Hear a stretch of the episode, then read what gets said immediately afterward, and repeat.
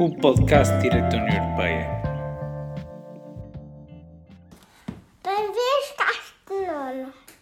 Hoje tratamos do princípio da uniformidade na interpretação e aplicação do direito da União Europeia. Na verdade, isso vai se materializar em estudar um mecanismo que é o reenvio prejudicial, tem como norma base o artigo 267 do Tratado de Funcionamento da União Europeia. E uh, neste episódio e neste ponto da matéria, aquilo que eu procuro explicar são as seguintes questões.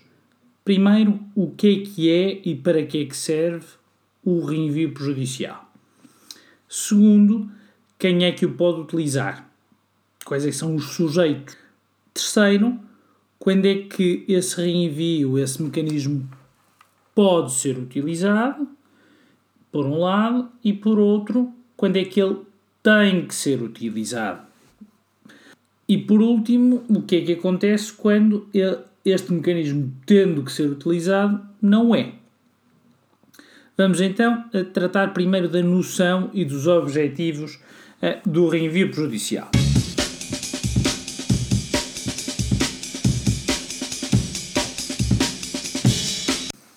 Se uh, forem ao artigo 267, diz-se aí uh, uh, que o Tribunal de Justiça da União Europeia é competente para decidir a título prejudicial sobre a interpretação dos tratados, direito primário, e sobre a validade e interpretação dos atos adotados pelas instituições, órgãos ou organismos da União, direito derivado. E a seguir explica-se no segundo parágrafo, sempre que uma questão desta natureza, de interpretação ou dos tratados, ou de validade ou interpretação do direito derivado, seja suscitada perante qualquer órgão jurisdicional nacional, ou melhor, de um Estado-membro, esse órgão pode, se considerar que uma decisão sobre essa questão é necessária ao julgamento da causa, pedir ao Tribunal que sobre ela se pronuncie. Na verdade, o que temos no reenvio é uma ferramenta, um mecanismo de cooperação judiciária entre tribunais. Um tribunal nacional, tribunal de primeira instância, do que quer que seja, tem que resolver um litígio eh, no âmbito do qual precisa de aplicar direito da União Europeia e tem dúvidas em matéria de direito da União Europeia. Tem a possibilidade, através deste mecanismo de cooperação judiciária, que é o reenvio prejudicial, de parar o procedimento e dirigir ao Tribunal de Justiça um conjunto de perguntas que sejam relevantes para decidir o caso. Na verdade, já vimos isso, os tribunais nacionais são os tribunais comuns de direito da União Europeia, são aqueles que mais aplicam direito da União Europeia.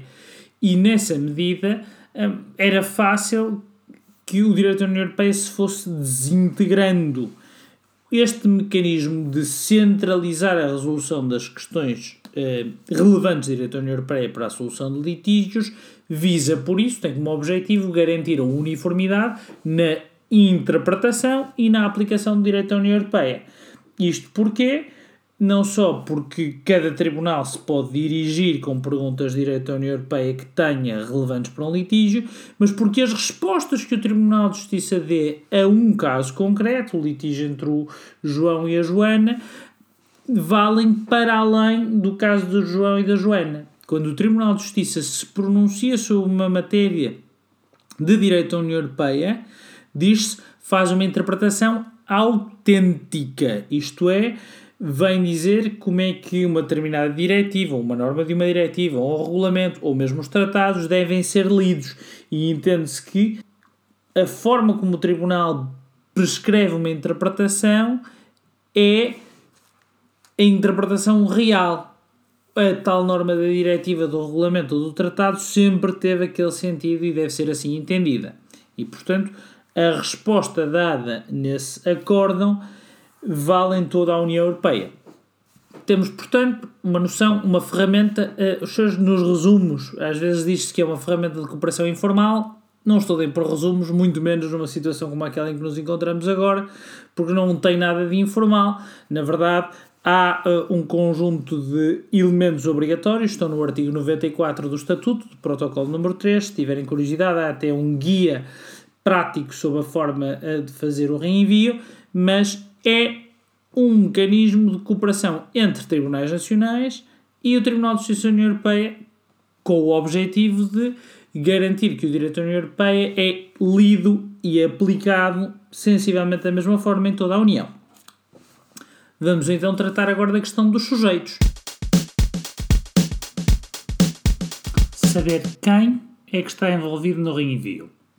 Do lado do receptor, é muito fácil, é o Tribunal de Justiça, é, apesar do artigo 256, número 3 é, do Tratado de Funcionamento da União Europeia prever, prever a hipótese do Tribunal Geral receber determinadas matérias ou receber em determinadas matérias pedidos de reenvio, na verdade, essas matérias não estão determinadas pelo Estatuto e, portanto, todos os reenvios vão parar ao Tribunal de Justiça.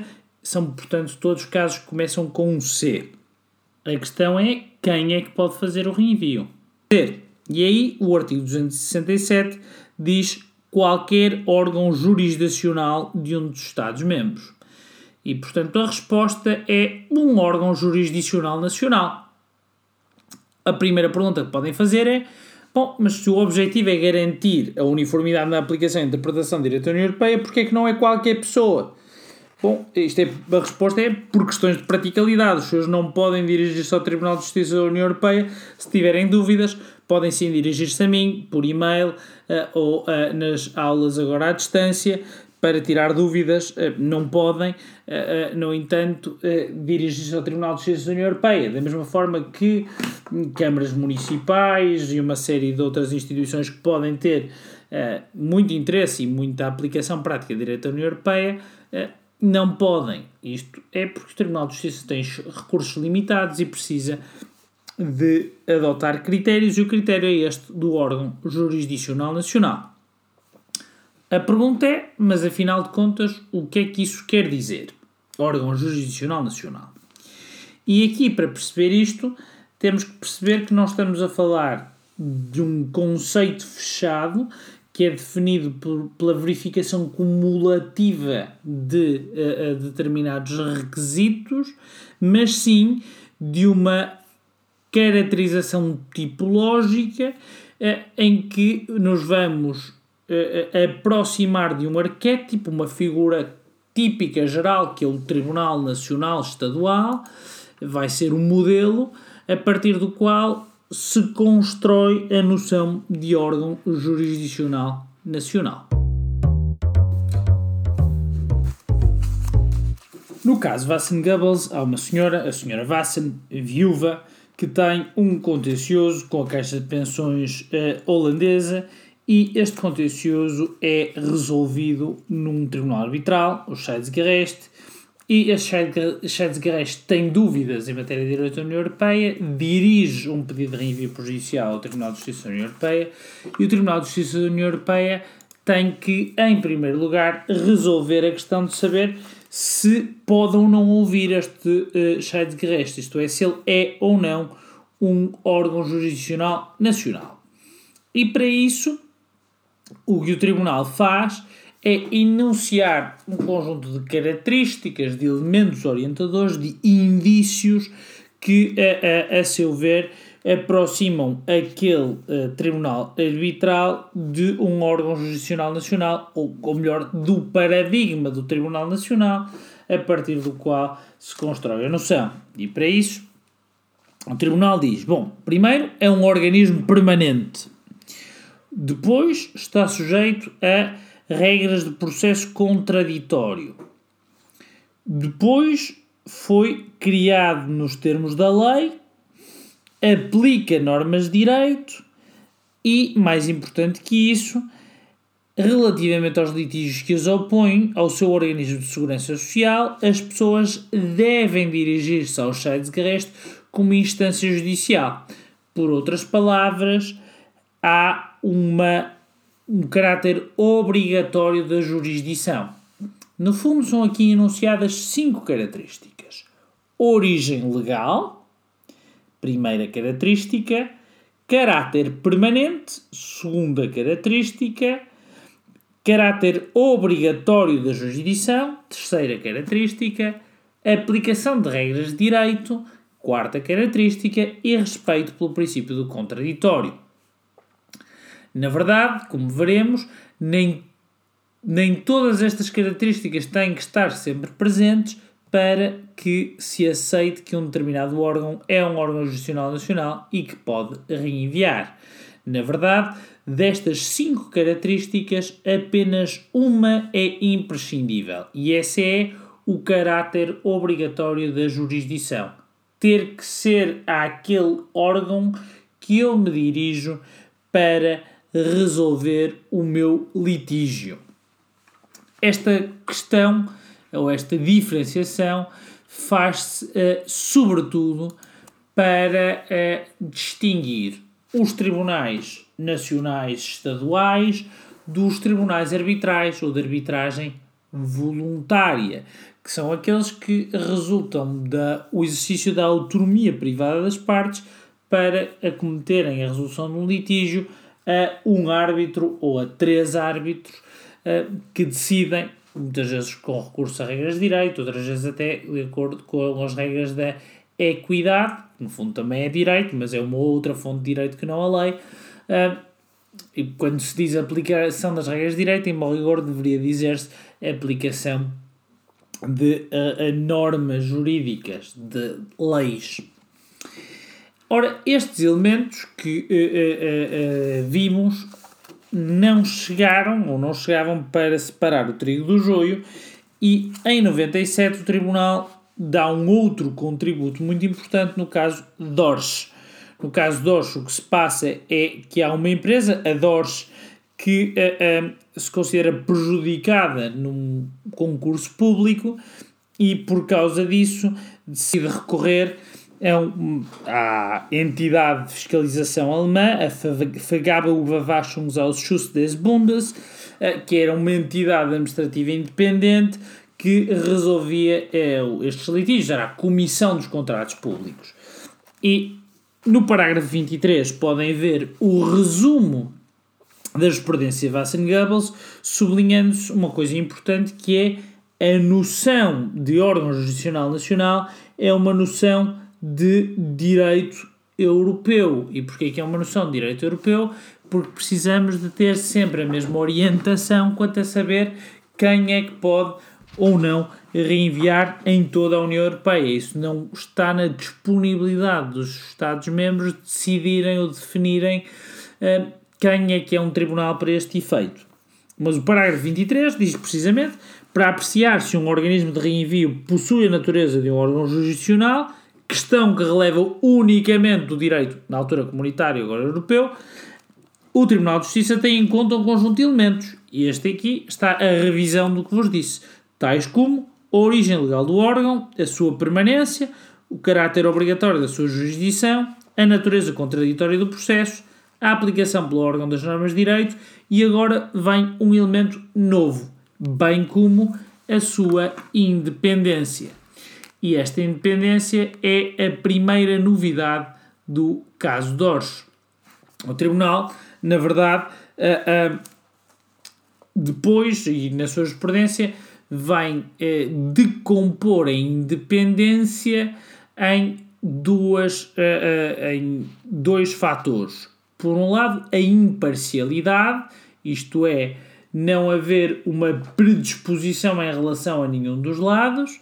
A imparcialidade para o Tribunal de Justiça basta-se com a separação funcional, isto é, o órgão em causa não pode receber instruções de ninguém, uh, mas não é preciso a separação orgânica. Por exemplo, os tribunais económicos e administrativos espanhóis integram o Ministério da Economia e das Finanças, eram constituídos por funcionários nomeados pelo Ministro, mas funcionavam de forma totalmente independente e isso bastou para que no caso Gabal Frisa, C110-98 e C147-98, se admitisse que estes tribunais, apesar de não terem separação orgânica, por terem separação funcional e por se verificar a outra característica ou subcaracterística para a independência e inamovibilidade, entre muitas outras coisas, podiam reenviar. Uh, e, portanto, nova característica, ou primeira nova característica do Acórdão de Ores é a independência. E a independência prende-se com imparcialidade, bastando a separação funcional e também inamovibilidade, se forem ao parágrafo 36 do acórdão uh, Dors, uh, veem uh, que é um fator importante para se considerar que os, esta comissão é independente, o facto dela não estar sujeita, de, ou melhor, dos seus membros estarem sujeitos a regras que garantem a sua inamovibilidade, tal como os juízes à partida não podem ser despedidos pelas uh, decisões que tomam. Há outros dois aspectos centrais, parágrafo 37 uh, do um, acórdão DORS, que são a natureza jurisdicional, a natureza vinculativa da decisão, isto é, o tribunal decide de forma obrigatória, e isto afasta órgãos consultivos, e, por outro lado, a resolução de litígios, o exercício de uma função uh, jurisdicional. O tribunal adjudica, tem que existir um litígio subjacente e a função do órgão em causa é resolver esse litígio.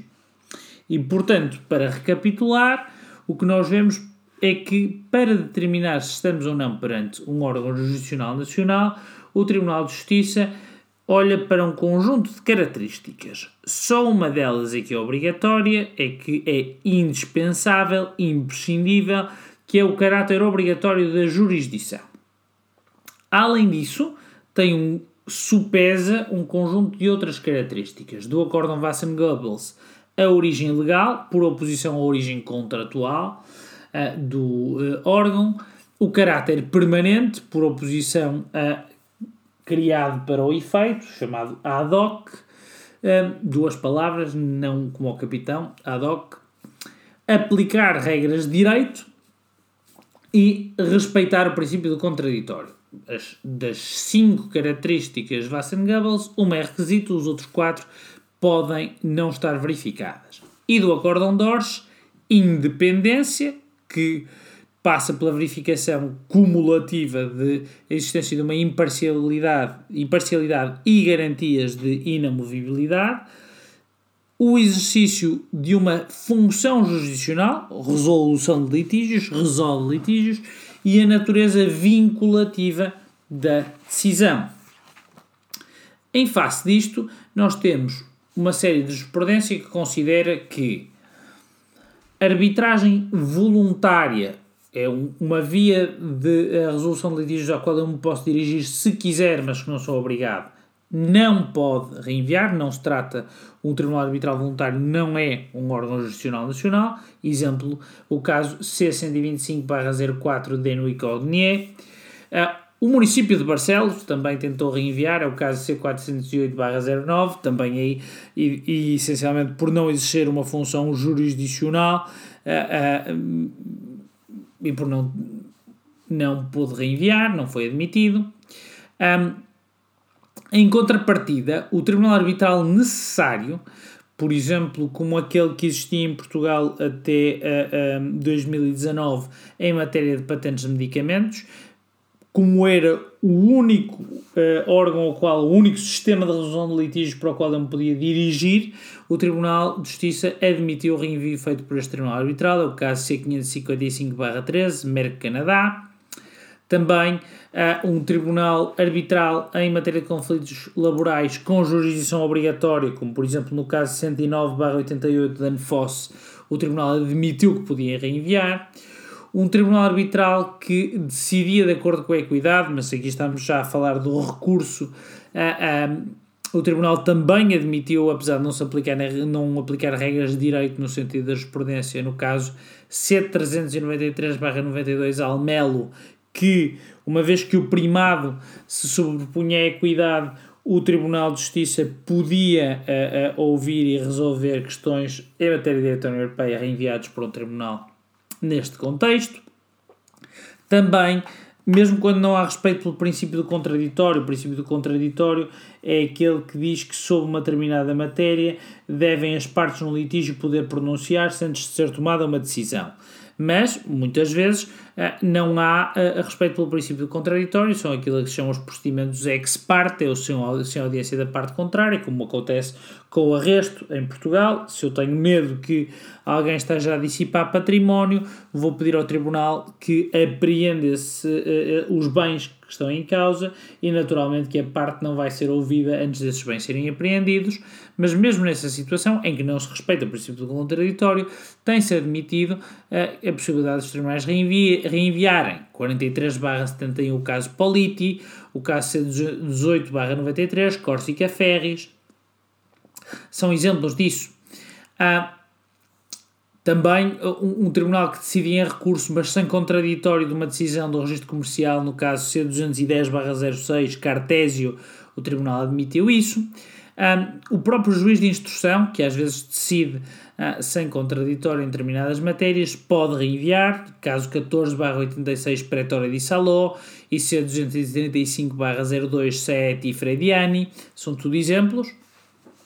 Em contrapartida, quando os tribunais não exercem funções jurisdicionais, como acontece numa série eh, de uh, um, eh, países do antigo Império Austro-Húngaro, uh, na Áustria, uh, o, o, o, mesmo em Itália, há uma série de. e na Alemanha, há uma série de registros que funcionam junto a tribunais e temos uma série de jurisprudência a dizer que o tribunal italiano que eh, trata de atos de homologação de constituição de sociedades não pode reenviar no exercício dessa função, é o caso C111-94 Job Center.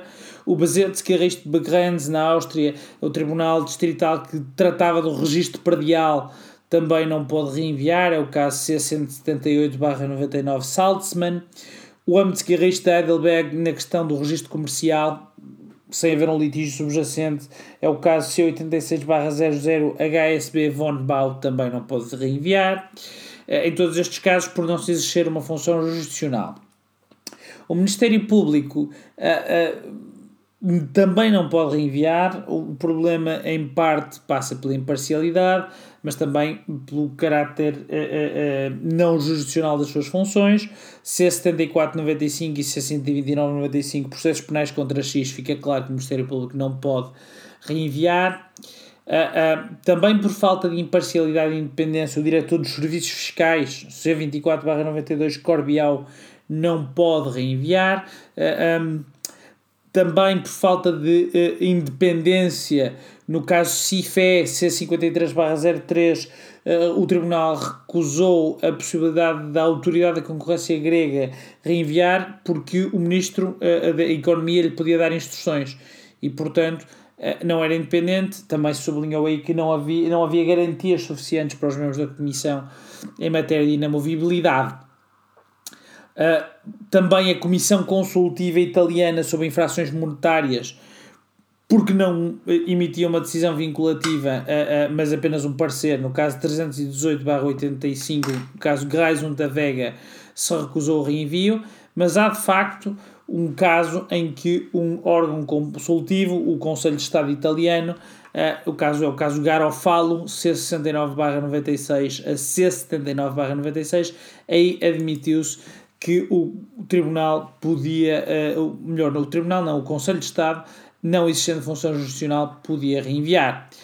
Em contrapartida, o Tribunal de Contas italiano, no caso C192-98, ANAS, não pôde reenviar. O Tribunal de Contas exerce uma função de controle, não propriamente uma função de resolver litígios e por isso uh, foi rejeitada a possibilidade de reenvio.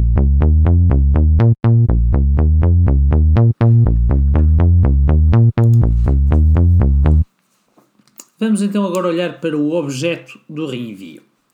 A primeira nota uh, uh, importante é perceber que o Tribunal de Justiça, em sede de reenvio, quando se vai pronunciar, não vai decidir o caso. Há um litígio entre a Joana e o João num Tribunal de Aveiro, não vai ser o Tribunal de Justiça que vai dizer quem é que tem razão e porquê.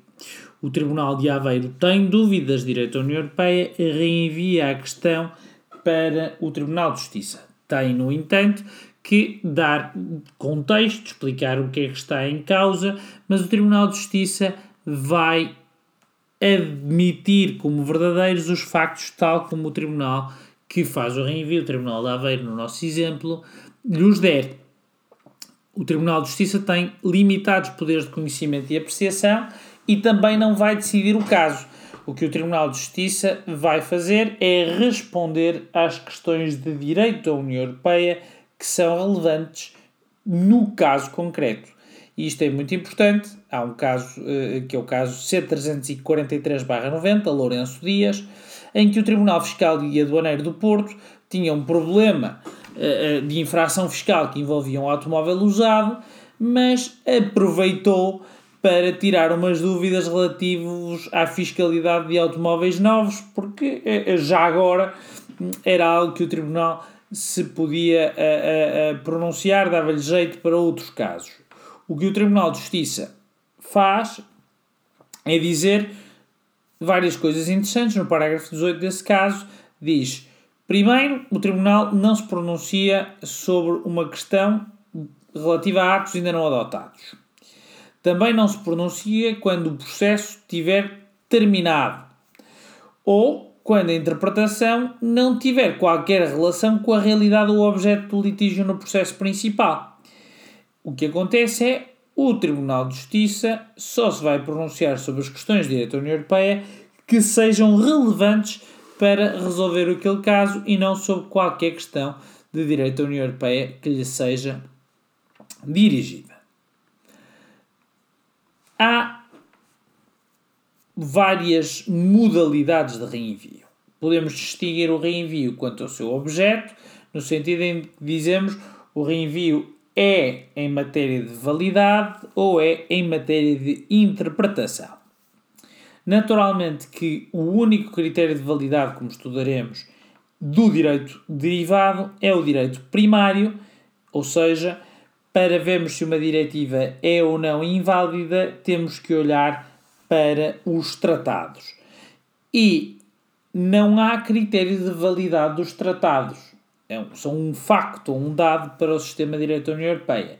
Nessa medida, as questões de validade só se colocam como questões de validade do direito derivado, diretivas, regulamentos, decisões, atos atípicos, ou em matéria de interpretação, essa sim podemos ter quer a interpretação do direito derivado, quer a interpretação do direito primário, tratados, a Carta dos Direitos Fundamentais da União Europeia e os princípios fundamentais da União Europeia. Essa é uma distinção quanto ao objeto do reenvio.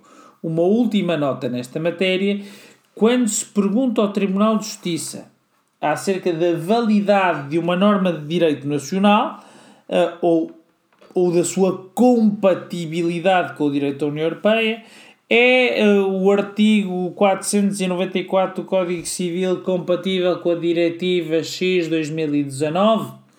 Esta pergunta, que é uma pergunta que pode parecer uma pergunta de validade, é uma pergunta de interpretação. Não só porque, como veremos, a contrariedade do direito nacional com o direito da União Europeia não implica a invalidade do direito nacional, mas tão somente a sua inaplicabilidade, mas também porque saber se a questão é de validade ou de interpretação deve ser visto na perspectiva do direito da União Europeia. Qual é a operação relevante que eu tenho que fazer com o direito da União Europeia para responder à pergunta que me é colocada?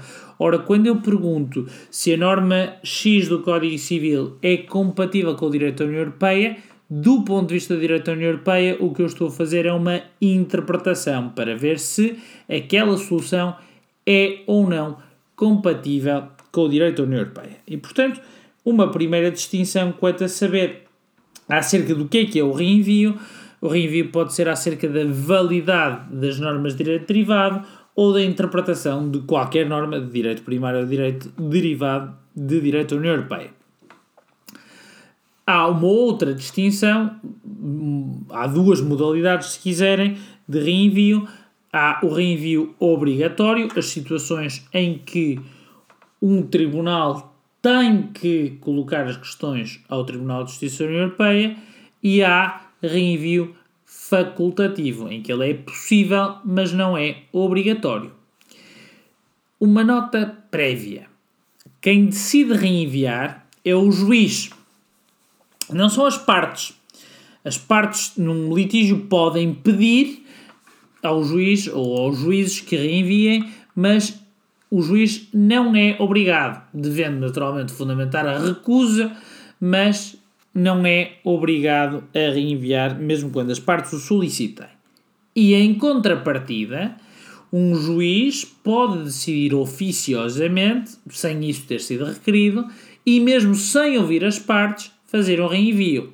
Na verdade, diz-se o reenvio é um mecanismo tribunal a tribunal, court to court, ou seja, é um mecanismo que está ao dispor dos juízes e não das partes num litígio.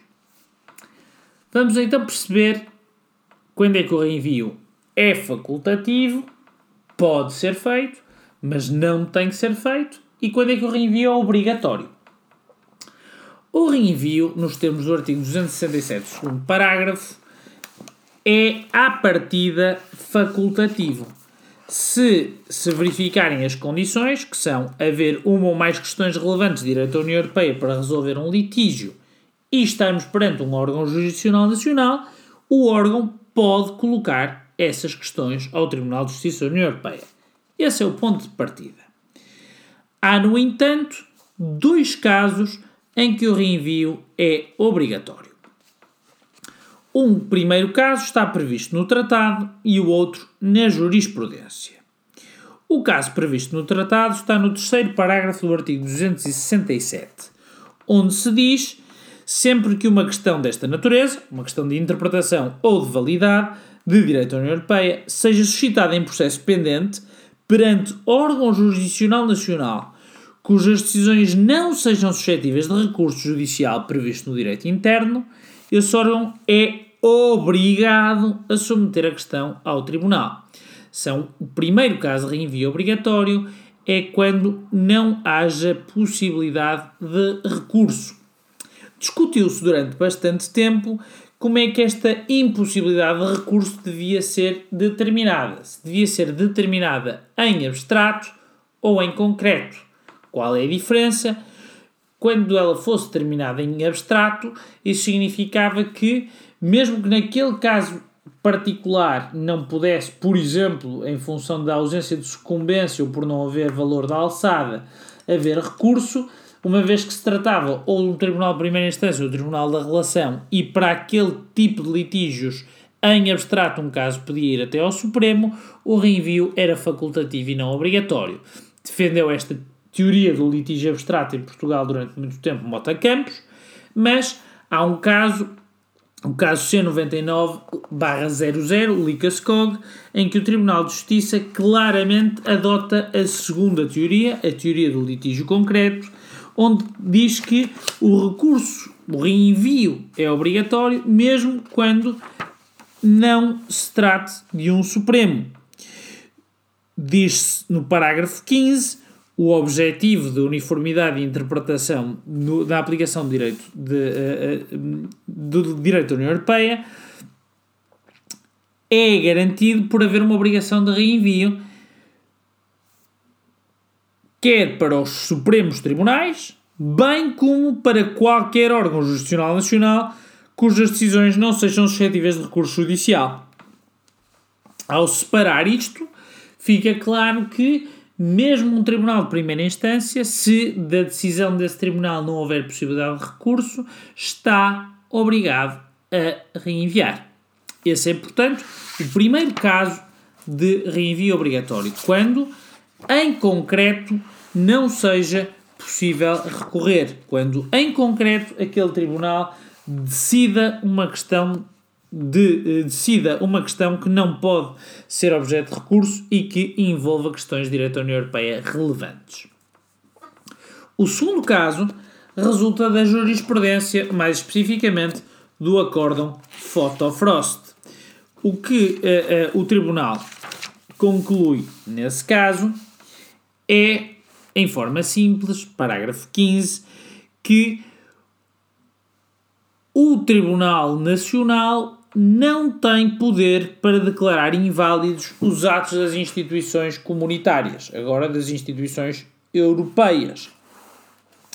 No caso, entendia-se que uh, havia uma uh, uh, decisão da comissão que seria inválida, a invalidade suscita-se perante o Tribunal Alemão, o Tribunal Nacional, e a pergunta, entre outras, é saber será que o Tribunal Alemão pode, sem mais, desaplicar por ser inválida a decisão. O que o Tribunal de Justiça diz não é que os tribunais nacionais não podem apreciar a invalidade ou a validade de um ato. Na verdade, podem e devem fazê-lo. O que os tribunais não podem é, sem mais, considerar que um determinado ato de direito da União Europeia é inválido. E, portanto, utiliza-se para explicar isto a seguinte formulação. Sempre que um Tribunal Nacional tenha dúvidas sobre a validade de um ato de direito da União Europeia e se incline para a sua invalidade e esteja inclinado para concluir que o ato é inválido, não pode concluir que o ato é inválido sem mais, está obrigado a reenviar nos termos do acórdão Fotofrost. Em contrapartida, pode suscitar-se a questão de validade e pode o Tribunal analisar da questão de validade de direito da União Europeia, considerar ou concluir que não há invalidade e, nesse caso, não é obrigado a reenviar, a não ser que esteja a decidir em última instância. Há ainda assim uma exceção que já está mencionada no parágrafo 19 do Acórdão Fotofrost, mas mais especificamente no Acórdão C143-88 de Suca Fabrik, onde se diz que, em caso de procedimentos urgentes eh, que não se compaginam com esperar por uma decisão em sede de reenvio, o Tribunal, uh, o Tribunal Nacional pode considerar ou apreciar a questão de validade, concluindo pela invalidade e, portanto, não aplicando a norma de direito da União Europeia. Para recapitular, o reenvio é, à partida facultativo, 267, segundo parágrafo. Prevê-se dois casos de reenvio obrigatório. Primeiro, quando no caso concreto não seja possível recurso, 267 terceiro parágrafo e acórdão Licaskog. Segundo caso, quando levantada uma questão de validade de direito da União Europeia, pelas partes ou oficiosamente pelo juiz, o juiz ou os juízes se inclinem para a invalidade. Acórdão Fotofrost. Há, no entanto, alguns casos em que o reenvio não é obrigatório. Um primeiro é quando a questão de direito da União Europeia, na verdade, não seja relevante para resolver o problema, o litígio. E isto uh, pode ser de, do, pode ser uh, pode acontecer em duas situações. Uma é quando não há um verdadeiro litígio. Um caso forjado não pode ser apreciado. Claro que há determinados casos, por exemplo, em matéria de direito de marcas, que parecem mais ou menos cozinhados e o Tribunal de Justiça respondeu na mesma. Uh, por outro lado, que é o mais importante, às vezes a questão de direito da União Europeia ou a resposta à questão de direito da União Europeia não vai ter influência real no resultado final. Apesar do Tribunal de Justiça dizer, veja-se por exemplo o caso C222-05 Van der Wierde, Tribunal diz há uma presunção de pertinência, no fundo. Se me perguntam coisas, à partida elas devem ter relevância para, a, a, para o, o litígio. Mesmo assim, se for evidente, como no nosso caso Lourenço Dias, que a questão ou as perguntas eh, não são relevantes, então o Tribunal de Justiça não eh, responde e também, naturalmente, o reenvio não é obrigatório se levantarem questões de direito da União Europeia eh, que não tenham real impacto na decisão final. No caso Silfit, prevê-se duas exceções principais em que, apesar do reenvio à partida ser obrigatório, ele deixa de o ser. Uma é aquela que se chama o ato clarificado, o ato esclarecido. Ela está prevista no parágrafo 13 eh, quando se diz que se o Tribunal de Justiça já respondeu a uma questão materialmente idêntica, então já não é preciso voltar a reenviar. Nesses casos, mesmo que estejamos perante uma decisão de última instância, ou, ou, ou em que o reenvio à partida seria obrigatório, por via da aplicação da jurisprudência Silfit, parágrafo 13, a teoria do ato clarificado, o reenvio passa a ser opcional. Não quer dizer que ele não possa ser feito, deixa de ser obrigatório. Há uma outra teoria muito querida dos uh, uh, juízes que não querem reenviar, mas na verdade bastante exigente, que é a teoria do ato claro. A teoria do ato claro está enunciada nos parágrafos 16 a 20 do Acórdão Silfit e uh, pressupõe um conjunto apertado de requisitos para que se possa dizer que estamos perante um ato claro, isto é, outra forma de dizer, uma questão ou problema da direita União Europeia que não levanta grandes dúvidas quanto à sua solução, o que determina que o reenvio afinal não seja obrigatório. E o que, é, que requisitos são esses que aqui estão? Bom, primeiro tem que ser uma questão uh, cuja resposta se imponha com tal evidência que não deixe lugar a qualquer dúvida sobre uh, razoável sobre a maneira de resolver a questão, sobre aquela resposta. Não só tem que ser evidente ao próprio julgador do caso, mas também ele tem que estar convencido que a, a resposta seria a mesma e evidentemente a mesma para qualquer juiz de outro Estado-membro e que, se a questão fosse colocada ao Tribunal de Justiça, a resposta também seria, obviamente, aquela. E para fazer este juízo hipotético, o Tribunal chama a atenção aqui que é preciso ter em conta várias coisas. Parágrafo 17. A função e características do direito uh, uh, da União Europeia e as dificuldades particulares que suscita a sua interpretação. Que uh, dificuldades são essas? Bom, parágrafo 18. Várias línguas. Na verdade, 24 línguas oficiais e todas as línguas fazem igualmente fé, e nessa medida é preciso que a questão seja clara na maior parte das línguas. Não se exige a comparação de todas as versões linguísticas, mas não basta também ser claro em português, quando, por exemplo, há uma ambiguidade em inglês ou em francês. Outra especificidade é a terminologia própria do direito da União Europeia e o facto dos conceitos jurídicos não terem necessariamente o mesmo conteúdo em direito da União Europeia e nos direitos nacionais, parágrafo 19. Uh, e por último, a necessidade de colocar uh, uh, cada disposição de direito da União Europeia no seu contexto sistemático e interpretada teleologicamente, isto é, à luz dos conjuntos, do conjunto das disposições do direito da União e das suas finalidades. Tudo isto leva a que, bem aplicada, a teoria do ato uh, claro seja difícil. Em qualquer caso, entende-se que a teoria do ato claro só é passível de ser aplicada quando estejam em causa questões de interpretação. Em matéria de questões de validade, não há lugar à aplicação da teoria do ato claro. Em contrapartida, a teoria do ato clarificado, o ato esclarecido, da questão repetida, essa uh, aplica-se quer em matéria de validade, quer em matéria de interpretação, na medida em que está ligada, é o reverso dos efeitos de uma decisão do Tribunal de Justiça num processo de reenvio, que é o ponto seguinte.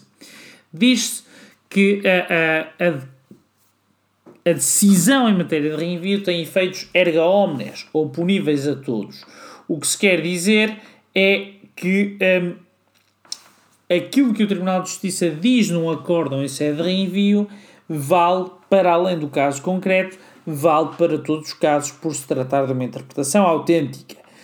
E a confirmação de que a declaração de invalidade torna desnecessário um novo reenvio em matéria de invalidade, que no fundo é a consagração ou explicitação destes efeitos erga omnes, mas também aquela ideia da teoria do ato clarificado, encontra no caso, no caso 66-80 SPA International Chemical Corporation mas dizia efeitos erga omnes, por um lado, e por outro, efeitos retroativos. Precisamente por se tratar de interpretação autêntica, o sentido que o Tribunal de Justiça atribua a uma norma do tratado, de uma diretiva ou de um regulamento, é o sentido com que essa norma deve valer desde a sua entrada em vigência.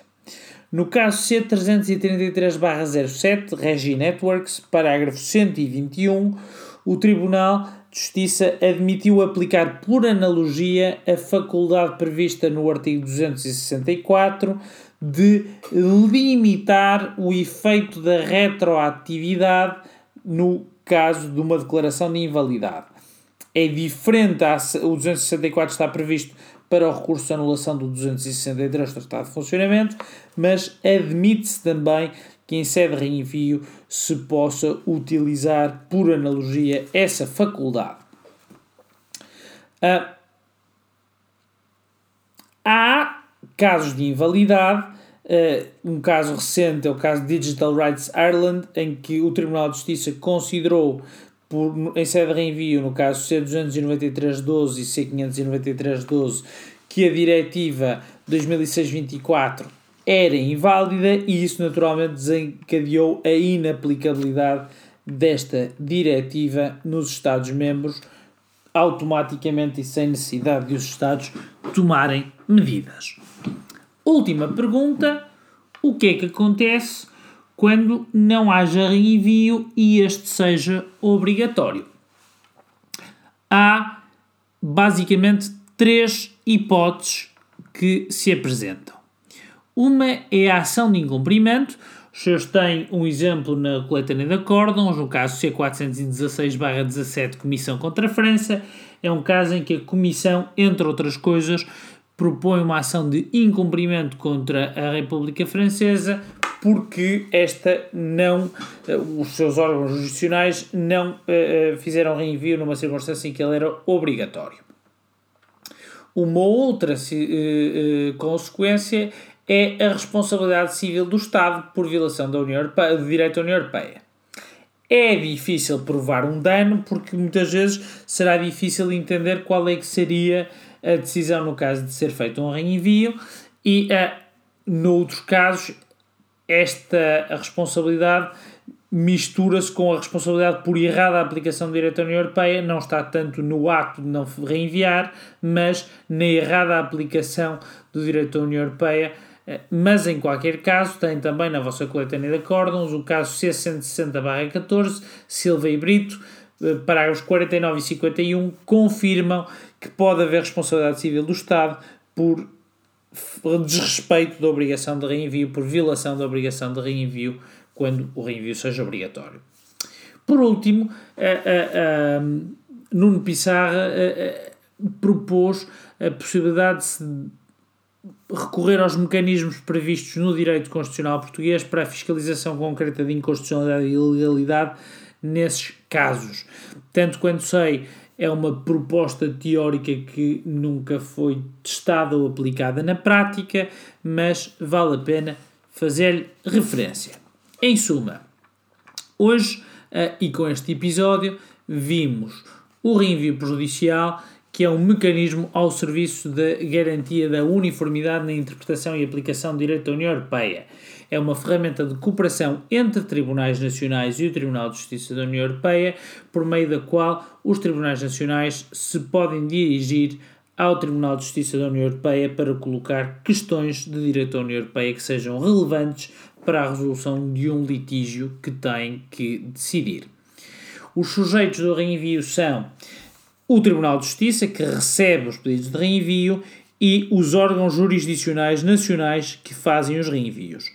Para termos um órgão jurisdicional nacional, existem um conjunto de características, cinco enunciadas no Acórdão Wassen-Goebbels, acrescidas de outras três enunciadas no Acórdão Dorsch. Apenas uma destas características é indispensável, o caráter obrigatório da jurisdição.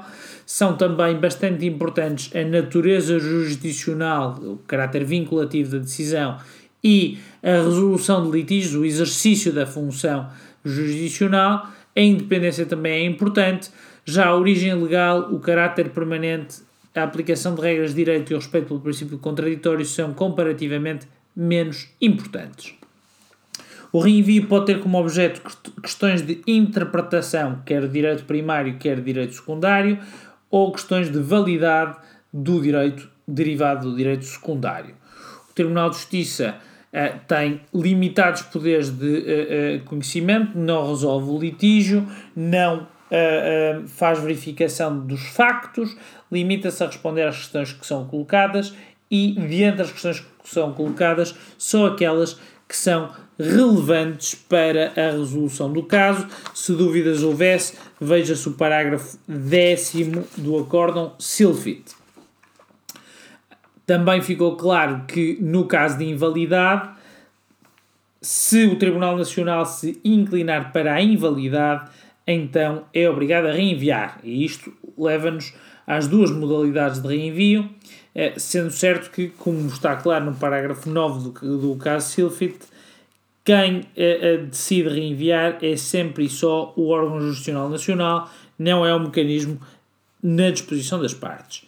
Mas o reenvio pode ser facultativo, como é por via de regra, 267, segundo parágrafo, ou obrigatório em duas situações. Sempre que um tribunal tenha dúvidas sobre a validade e penda para a invalidade, se prepare para não aplicar, é obrigado a reenviar, acórdão Fotofrost, ou quando, no caso concreto, acórdão Licascog, não haja recurso da decisão do Tribunal ou do órgão jurisdicional nacional 267, terceiro parágrafo. No entanto, quando a questão não é necessária ou pertinente para o julgamento da causa, quando o Tribunal de Justiça já se pronunciou anteriormente sobre a mesma questão ou questão materialmente idêntica, ou quando o ato seja claro, isto é, quando a resposta se imponha com tal evidência, mesmo considerando as várias versões linguísticas, a terminologia própria da direito da União Europeia, a diversidade dos conceitos legais nos Estados-membros, o contexto sistemático e teleológico das disposições de direito da União Europeia e a comparação hipotética com qualquer uh, juiz de um outro Estado-membro ou o Tribunal de Justiça, se tendo tudo isto em mente, a resposta à pergunta ou perguntas da União Europeia se uh, uh, configurar como óbvia, também aí o reenvio não é obrigatório.